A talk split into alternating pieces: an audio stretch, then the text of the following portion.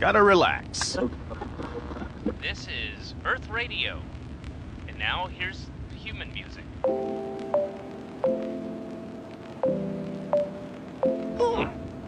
Human music. I like it.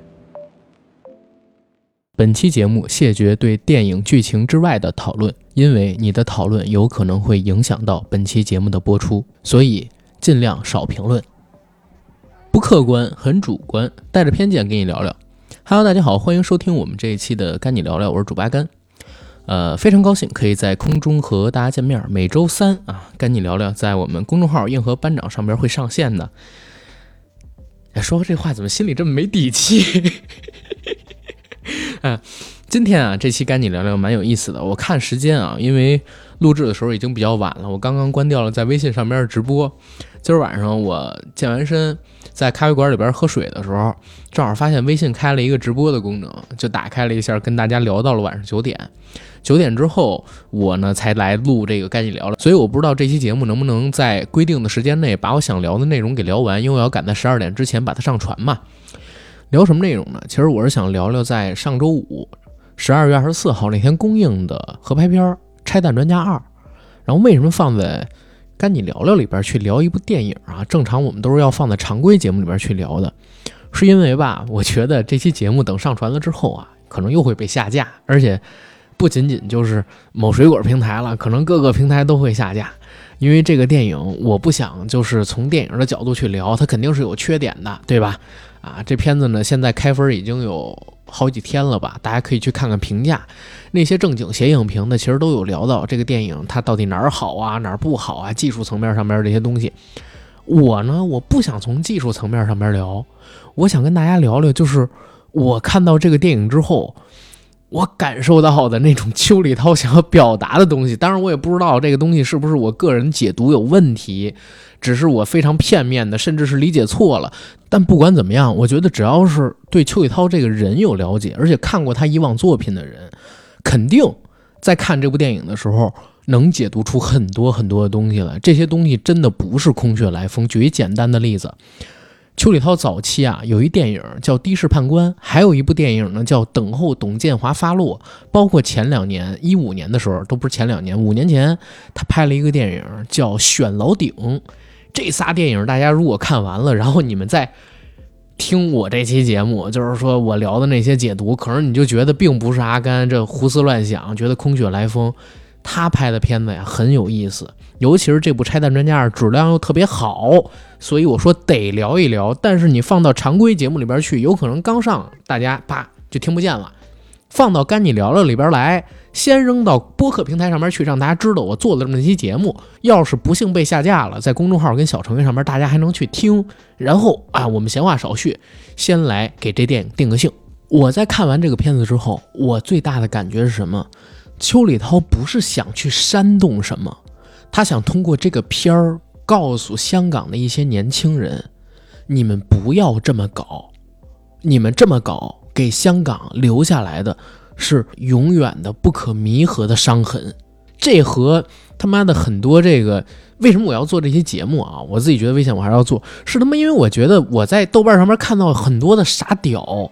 都在说这个邱宇涛在给什么什么撑腰，我觉得真不是，最起码我自己看到的不是。我真的是认为邱宇涛是要告诉那些年轻人，你们别再愤怒了，你们继续愤怒的结果就是给这个社会造成极大的创伤，毁掉香港。哪怕你们现在能放下愤怒，都已经会给这个社会留下难以弥补的伤痕，而且这个伤痕持续的时间会非常久，甚至是世世代代的。但是哪怕是这样，也不要再愤怒下去了，不要再让坏的恶果变大。这个片子就是二零二零年最强港片，而且是二零二零年的最强商业动作片，没有之一。不管它是合拍片，还是港片，还是大陆自产的商业片里，所有的电影里边，现在。正在热映的《拆弹专家二》都是各位二零二零年能看到的最好的一部商业电影，它真的支撑得起一个好的票房成绩，而且你看这部电影绝对对得起你花出去的票钱。虽然我没有收任何关于拆弹专家二》他给的推广费用，但是我真的很喜欢这部电影，所以今天听到我们这期节目的朋友们，如果你还没有看《拆弹专家二》，马上到电影院里边去吧。先讲一下这片子的制作信息，《拆弹专家二》呢是由环宇娱乐有限公司、阿里巴巴影业有限公司出品，导演是邱礼涛，主演有刘青云、刘德华、倪妮、谢君豪、姜浩文。影片类型是动作、悬疑、犯罪，制片地区有中国香港和中国大陆，拍摄地点呢是在中国香港，拍摄时间实际上是在去年的下半全片片长一百二十一分钟，目测没有看到任何的删减。然后有一点需要说明，就是这个片子呢是有 IMAX 版本的，虽然它没有 IMAX 特殊画幅，但是在 IMAX 影厅里边去看这部电影，你收获的视觉效果肯定远超其他的影厅，因为这部片子它全片都是各种各样的动作戏，节奏极快，场面爆裂，尤其是影片的开篇和结尾两场爆炸戏的规格是可以载进香港电影影史的。我节目录制的时间呢是在二零二零年的十二月三十号晚上九点二十，然后这个片子它的上映时间其实是在十二月二十四号，所以节目录制的时间里边，这个片子的口碑已经发酵出来了。那现在。豆瓣呢是有七点九分的一个评价，它的开分是八分，而到了开分第二天，其实就已经上涨到了八点一，这个评分已经是近几年来评价最好的合拍片了。然后还有一个点，在大家看之前需要跟大家说明，就是《拆弹专家二》跟《拆弹专家一》只有名字上有关联，剧情上边是无任何关联的，它是一个独立重启的故事。因为在《拆弹专家一》的结尾，刘德华扮演的男主角已经死掉了。所以这一部的故事是全新的人设、全新的剧情，和上一部没有任何的关联。观看之前不需要补第一部，而且它确实比第一部好看太多。然后关于这部片子，它之前要讲的一些信息啊，我们先讲到这儿了。然后我节奏也放慢下来一点，跟大家聊聊为什么要在《干你聊聊》里边做这个电影。不是因为不好看，也不是因为其他的原因不塞到我们常规节目里边去。其实我一直很喜欢这个电影，大家通过我刚才那段叙述大概就知道了。但是呢，这片子很不好聊，哎，为什么不好聊？是因为这部片子吧，你关注什么，你就能看到什么。你如果只想看一个刺激的商业动作片，你想看大场面，哎，看爆炸戏，你能看见。你要是想看这个凄美的爱情故事呢？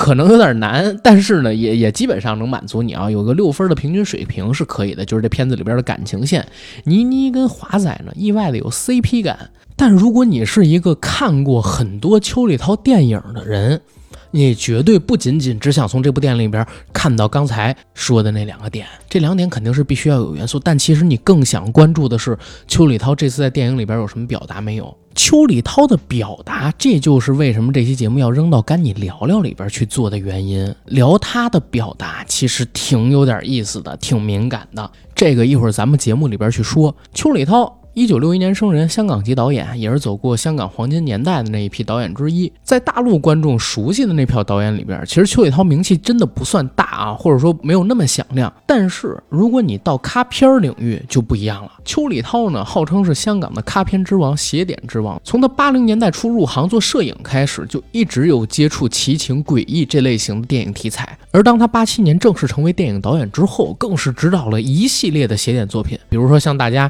呃，最熟悉的应该是黄秋生演的《的士判官》啊，《人肉叉烧包之八仙饭店》，还有。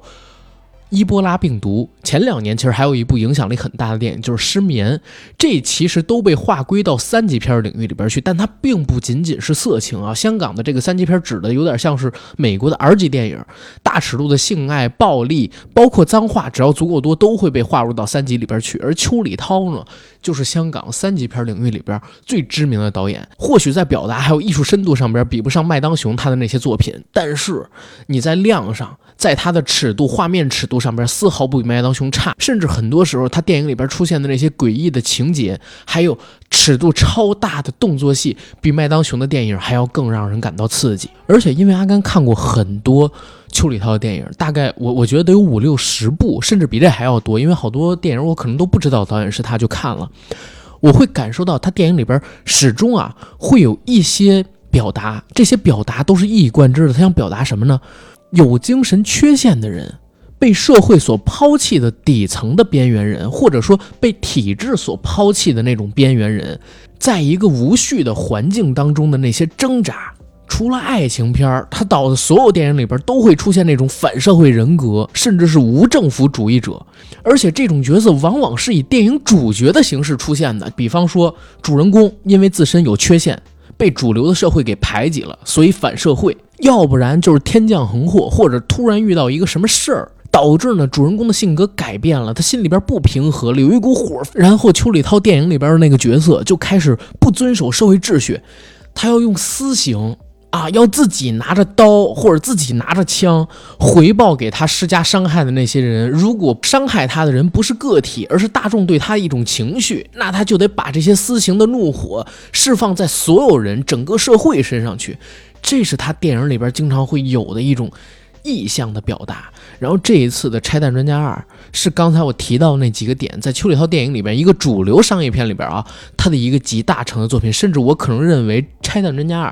是邱礼涛从影这三十三年的时间里边，从他做导演开始算最好的一部电影。《拆弹专家二》的故事，我简单跟大家讲一下啊，这块可能就会涉及到剧透了。如果还有没看这片子的朋友，可以到这儿先停了。刘德华扮演的男主角潘成峰是警界备受尊敬的拆弹专家，曾经帮香港政府呢解决过很多炸弹的拆卸问题。五年前，他因为一次善心之举，在拆弹的过程当中啊受了意外伤，导致自己的右小腿被截肢了。在那之后，他就成了残障人士，但他呢一直渴望能够回警队服役，所以经过了一段漫长的康复期，终于在假肢的帮助下把自己练的。和正常人没什么区别，甚至他的体能标准已经超过了警队的考核线。但是香港警界，它是一个程序大于正义的地方。一旦他成了残障人士，就不认可他回警队之后还能到一线工作，直接给他派发了文职。那瓜仔他不满意啊，认为自己为警界抛头颅洒热血，甚至断了一条腿，但是呢却被无情的给抛弃掉了，就打出了警界黑心用完即甩这样的一个口号，成了反警人士。在这样的情绪出现之后，他和自己的警局里边的女朋友闹掰了，也和自己的好搭档刘青云有了间隙，被警队彻底的踢出。出门，甚至出现了反社会人格。他认为这个社会用完即弃，大家不讲良心，不讲公义，人情冷漠，要把这个社会推倒重来，重新建立起一个新的世界。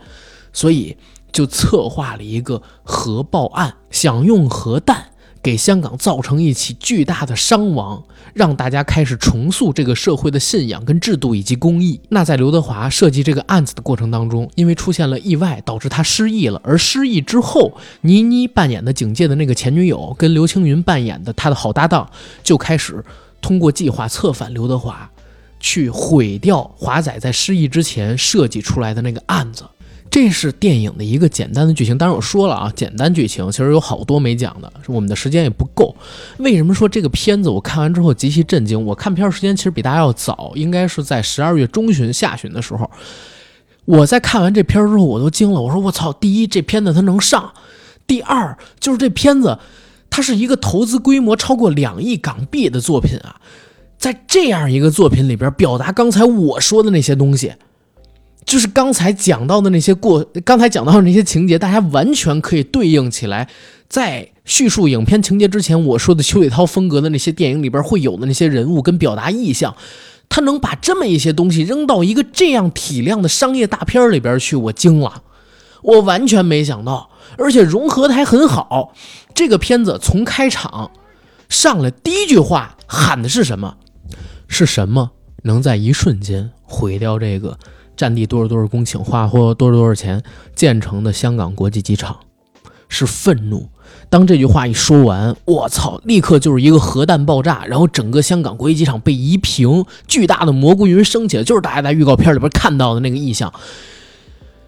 愤怒，我操，核爆是什么能毁掉这？大家觉得说的真的是香港机场吗？他要说的可不是机场会被愤怒给毁掉。愤怒能毁掉的也不仅仅是机场。这个片子的拍摄时间可是在去年下半年。你把时间跟他开篇的这个词儿你联系起来，去听“愤怒”两个字儿，操，你就知道邱礼涛他讲的是什么。而到了影片结尾这一块，有很多人都忽略掉了，就是当核弹坐由列车经过青马大桥的时候，因为大桥断掉了，带着核弹的列车掉进了海里。但是在海里爆炸了。虽然刘德华他们在前边的剧情告诉你了，说这核弹在海里边爆炸能够减小伤亡，但是这比的可是直接把核弹投放到城市里边去，在空中爆炸，把附近多少多少米夷为平地，跟那个去比，伤亡降低了。电影里边出现的核弹，它有原型，是大卫克劳炮史上可能说最小的核弹之一。和最小的核弹种类之一啊，然后它一颗体量大概是十吨到二十吨这样一个当量，但是电影里边出现的五颗到六颗。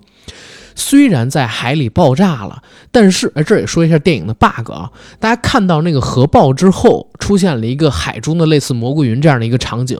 刘青云坐在直升机上居然没事儿，我操，这他妈太 bug 了！就是当时立刻这直升机就应该完蛋掉，那么大的冲击波怎么可能就是稍微摇晃一下？而且还有一个什么问题？虽然电影演 OK，这个核弹。爆了，然后就结束了。但其实，只要是有脑袋的人就知道，后面的事儿才是真正恐怖的地方。在他这个辐射范围内的人，几天之内都会死掉，因为他们都没有穿着防护服。在这个电影里边出现的那些警察，没有一个人是穿着的，包括倪妮，包括刘青云。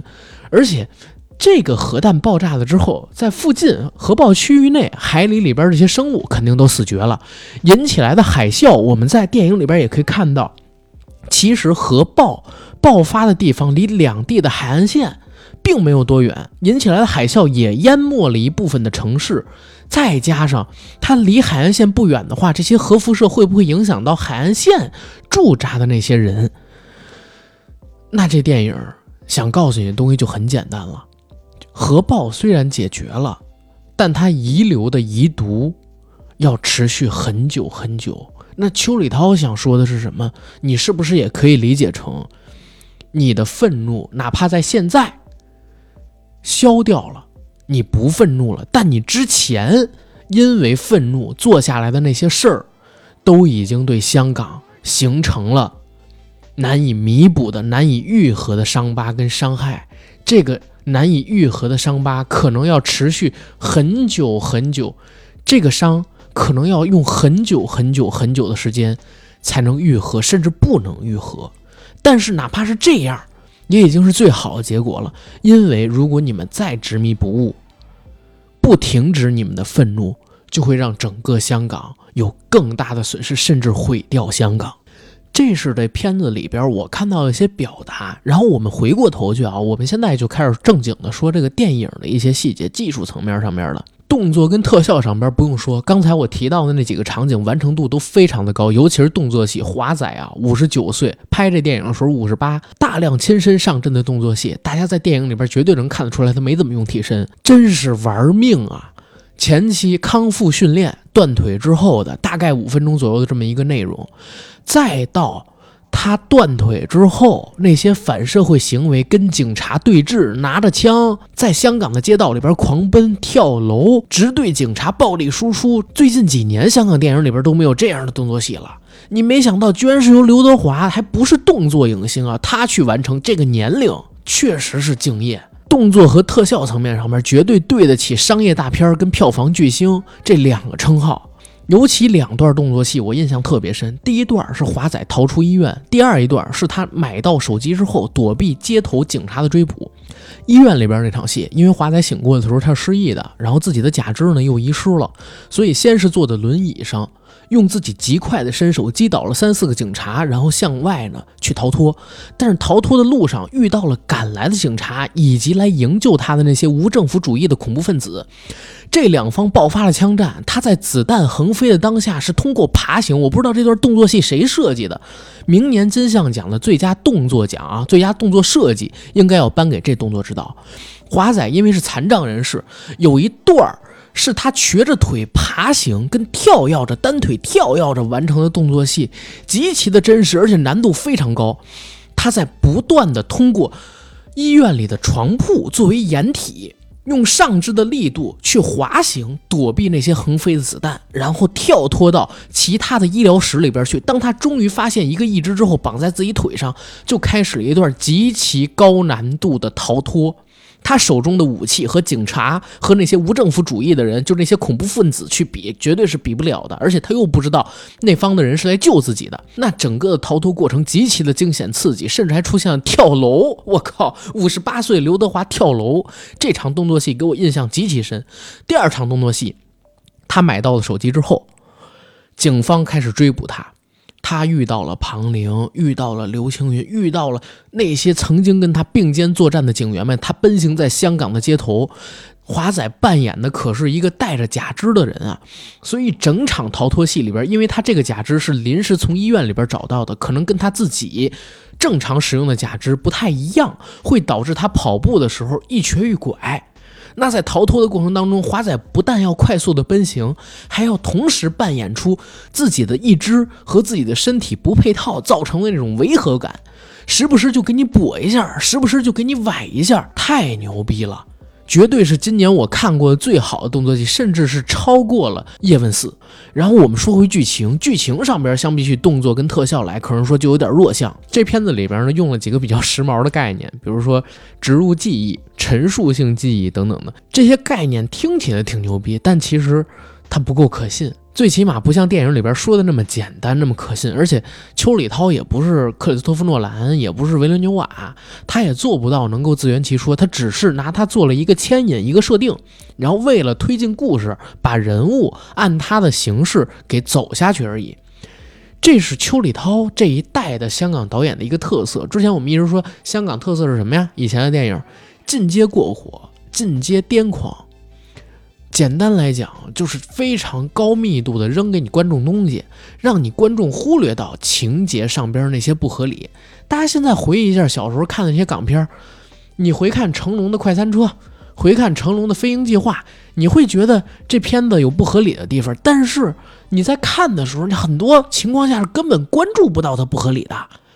因为大量的动作戏、大量的笑点，密集的已经完全让你忽略到剧情上边那些不合理了。邱礼涛刚才我说的这个《拆弹专家二》也是一样的，影片的节奏非常快，开场前三分钟扔给你一个核爆戏，然后给你点明一主题，从那开始，整个片子就在一个极其快的节奏里边，除了中间大概有三段的情感对手戏，当这个情感戏份出现的时候，节奏呢稍微慢下来了一点点，但是这个感情戏很重要。它造成了人物的反转这一块，可能说还得说一个优点啊。以往的香港电影里边，尤其是合拍片，最近这十几年，大家会发现女性越来越成为一个花瓶的角色。王晶曾经说得好，说哎，一般合拍片里边要求可能说有大陆人员参与，但是香港的男主角呢又很强，所以往往女演员的机会就会留给大陆女演员，而香港本土的女演员只能演个女配角，甚至连女配角都捞不到。但是这种合拍片里边呢，大陆的女演员过来，往往又会提供一种违和感，所以给到他们的戏份基本上就是一个功能性的角色来串联剧情。拆弹专家二不是拆弹专家二里边的倪妮这个角色戏份不但很吃重，而且她和刘德华的对手戏感情戏更加重要。这几段感情戏直接为刘德华后面人物的性格反转，还有他的人物设定立下了基础跟埋下了伏笔。所以倪妮这个角色在这次电影里边，她不是功能性的。虽然没有说他自己粉丝吹的什么又飒又帅气，动作戏又精彩，但绝对不是之前的合拍片里边的那些黄奕啊，是吧？范冰冰啊，他们他们那些角色能去比的，功能性要强得多。而且确实，倪妮这次演的也还可以了，演的也还可以。整部戏在这样的一个快节奏下，直接让观众梦回九零年代，看到了那些香港电影黄金时期作品会给你的节奏感，但也同时。就像我说的啊，进阶过火，进阶癫狂。然后这个东西是属于九十年代、八十年代那个时代香港电影的。现在给你拿出这套来好用吗？还是好用的。但是这种风格你看完了之后，你经不起深琢磨。比方说刘青云这个角色，根本就不是像预告还有海报上面打出来的双雄。刘青云这个角色极其的功能性，而且呢是那种。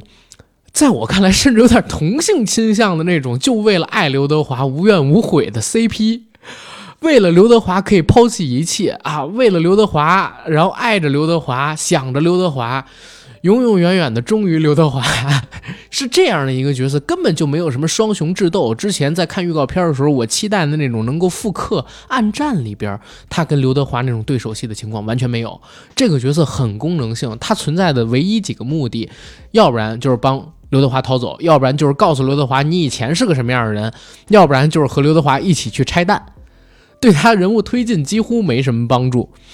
这是第一个问题。第二个问题就是出现了大量细节上的 bug。第一，我靠，这么强烈的追逐戏，追逐双方从五六米高的楼层上边跳跃下来，那成龙、元彪，大家可能会觉得哦，他们是超人，他们做这样的动作没问题，而且他们会卸力，他们落到地上之后滚两圈，把力气卸出去，不管有没有加威亚，大家觉得相对而言还比较合理，人可能能做到。但是这片子可不是啊，华仔跟姜浩文两个五十八九的人。从那个 四五米高的高空跃下来，跃到水泥地上没有缓冲，不滚，我操，直接就是用双脚蹲一下，然后啪一下直接站起来，又快速狂奔，简直就已经到神片咔片的啊！真是咔片导演啊，邱邱礼涛，真是咔片，我操，这么就跑，这是动作戏上边，呃，当然看的时候非常刺激，可是你回过头去看，你觉得不合理。到后面结尾的时候，我又说了。直升机就在海面上面逛着，核爆引起来的蘑菇云就在这直升机旁边，可能连一百米的距离都没有。直升机只是摇晃了一下，都没掉下。直升机上的人直面核爆，没当场死掉，就是冲击波震到他身上都没当场死掉，这也是 bug。再有的 bug 是什么？火车推火车，我操，玩碰碰车。大家，我我不知道有没有见过这样的场景啊！一架高速行驶的地铁，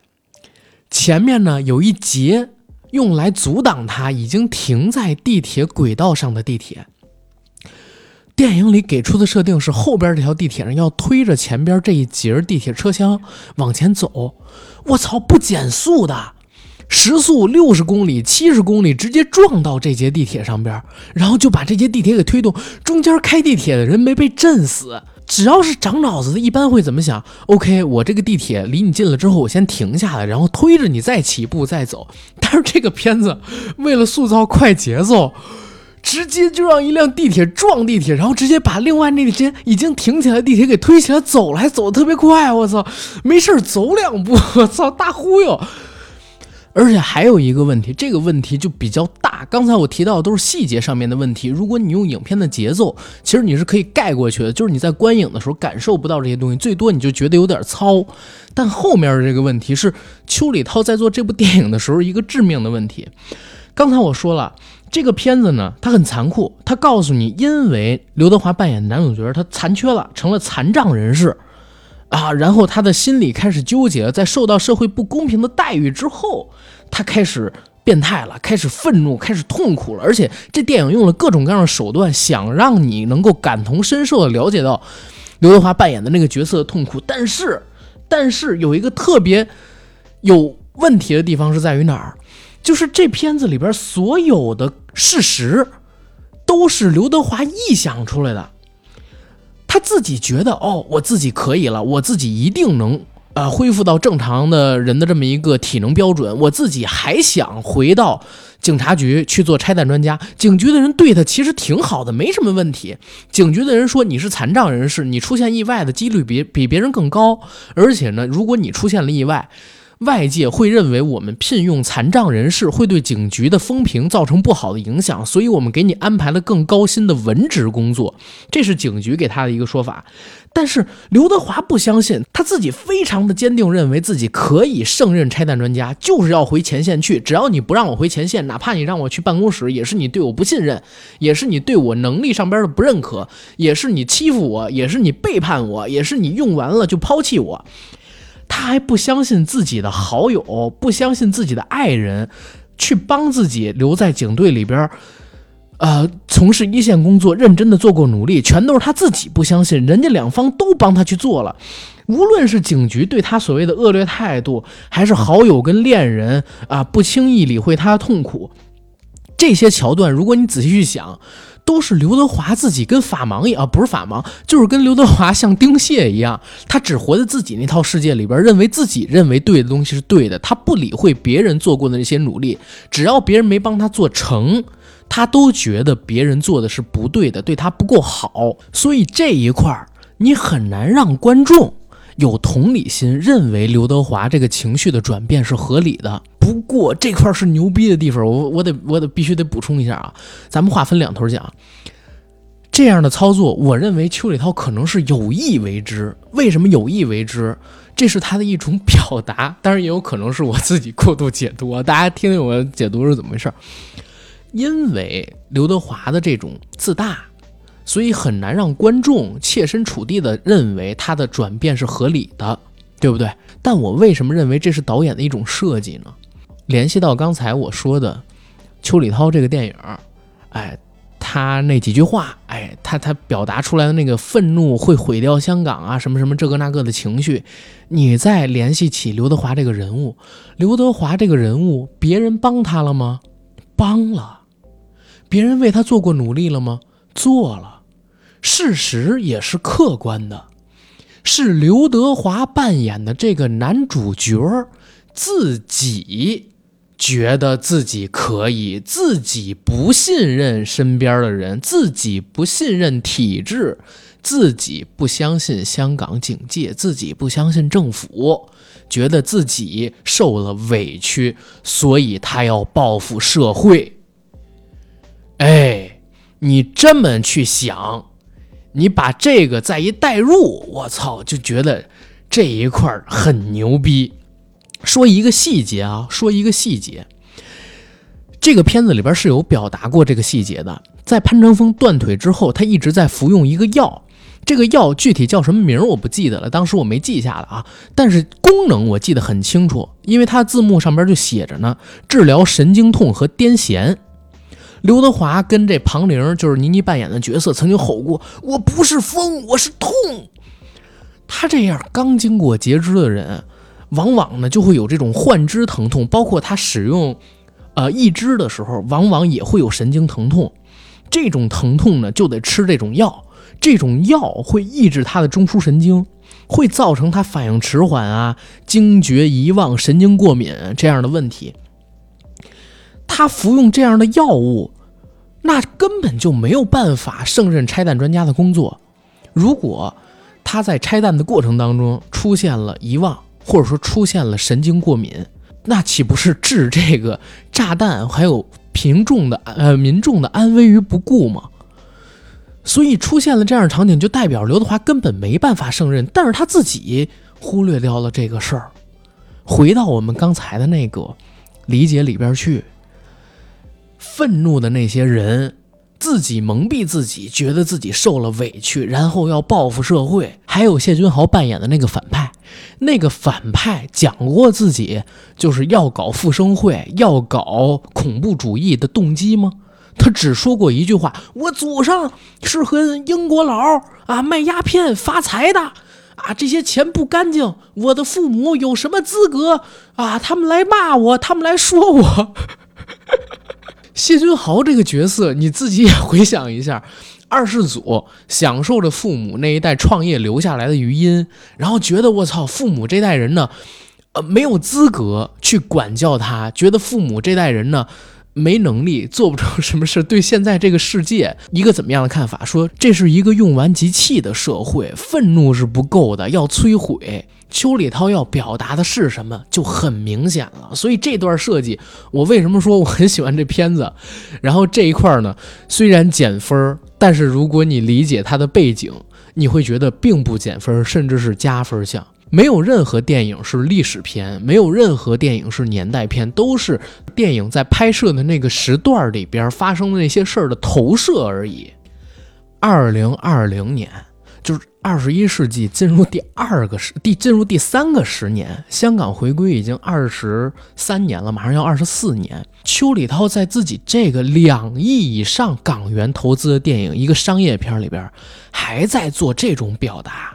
而且这个表达融合的还不错，甚至有可能是他职业生涯最佳。就你你觉你觉得这片子它比《的士判官》差？我当然肯定比《的士判官》好。我说它表达起来有比《的士判官》更收着吗？我觉得没有，要更高级。《的士判官》只是拿刀而已，这是拿核弹告诉你，而且它有一个更进阶的地方，它告诉你香港人是有问题的呀。他不是像很多人就一味的骂这个是骂什么这个那个，这群闹的人就是有问题的。啊，最起码他符合这个我的意识形态是这样，就是闹的这群人他就是有问题的。就邱礼涛还能做出这种表达来，然后香港电影有有这帮人，你说五六十岁刘德华，我他可能不懂那个刘邱礼涛的这些隐喻啊，但是五六十岁的刘德华还在这么玩命的拍戏，然后邱礼涛这样的导演还在做表达，靠，我们有什么资格说香港电影死了呀？